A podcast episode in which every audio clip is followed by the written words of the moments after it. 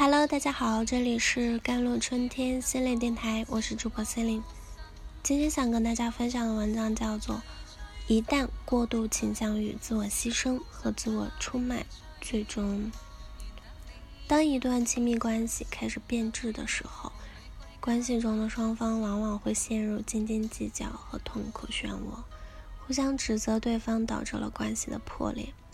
他们迷失了方向，遗忘了初心。放弃了相伴相守的决心。在一段关系破裂之后，人们常常问我什么时候该真正结束这段关系。除去背叛或虐待的情况，我常会给他们同一个答案：当你不再喜欢自己在这段关系中所变成的样子时，当人们不再身处于一段没有希望的关系之中。他们才终于能把精力集中在探究在这段破裂的关系中，自己懂得了什么，自己又变成了何样。只有当分手后，他们才能利用治疗环境，有效的疗愈自己，不再身处于一段没有希望的关系之中了。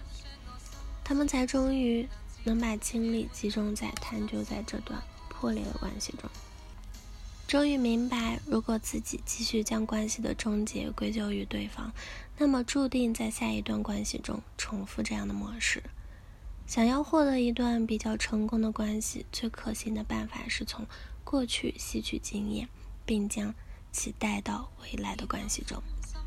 责怪对方，即便感觉这样做完全合理合情，也是在放弃自己的权利，认为自己无法改变自己的生活。从自己身上找原因是把握自己的选择，改变自己生活的唯一可靠方式。那么，在这段迟来的自我疗治的探索中呢，首要的目标就是弄清楚，为了维持关系，伴侣们做了哪些失去自尊和违背自我诚信的事情。这是重拾过去他们自己所拥有却被牺牲掉的那些让自己欣赏。和尊敬的品质的第一步。第二个目标则是通过这一探索过程，使自己变成一个更强大、更健康的伴侣，不再做违背自我的事情。人们必须充分回答以下七个问题啊，才能从自欺欺人的枷锁中解脱出来。而正是这些枷锁，将他们变成了自己从未想成为的人。第一，我身上有哪些当进入一段关系时让我自豪，但我为了关系却牺牲的品质？一段成功的关系也不能总能长久，但能让关系中的双方成为更好的自己。如果比起关系结束时的自己啊，你更喜欢关系开始前的你，那么这段关系中你就没有尊重自己的本质，而这段关系也注定走向破裂。你是否能够尊重你自己？是预测一段关系能否持续的重要因素。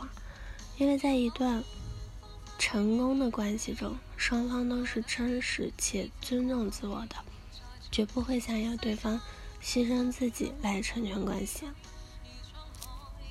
第二，放我放弃了哪些曾经让我尊重且自豪的品质？每段关系中呢，都需要适当的妥协。就像拼图不会自动拼到一起，而是要人为的做出一些努力。但是有些部分是不能改变的。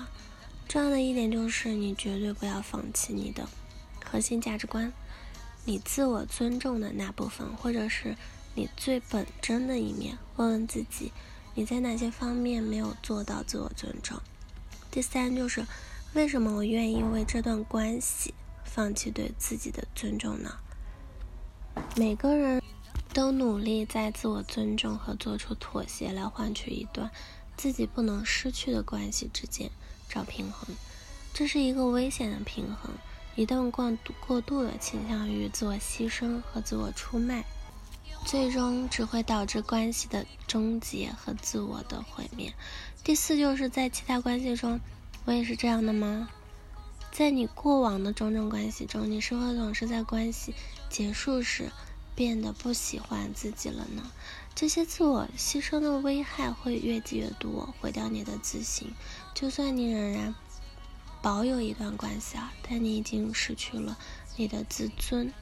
第五就是从关系中我学到了什么，哪些事情我以后再也不想重蹈覆辙，这是你必须向自己做出的重要承诺了。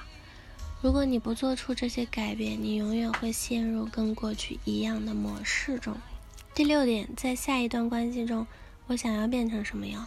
你可以列一个清单，写出所有你喜欢和钦佩自己的地方，这样构成你想要成为的那个人的基础。你的下一段关系将会成为一场考验，考验你是否能够坚定的保持，还是会为了一段。关系而牺牲那些自我尊重的品质。第七，那就是我该怎样才能确保无论发生什么事，我都能坚持自我，不加以退让。每次你出卖自己的时候，你出卖了你内在的小孩，那个小孩需要依靠你来得到保护和引导。如果你不把守护内在小孩作为最重要的事情，那么在关系中，当你屈服于一个不尊重你核心价值观的伴侣的需求时，你就会丧失自己的决心和意志。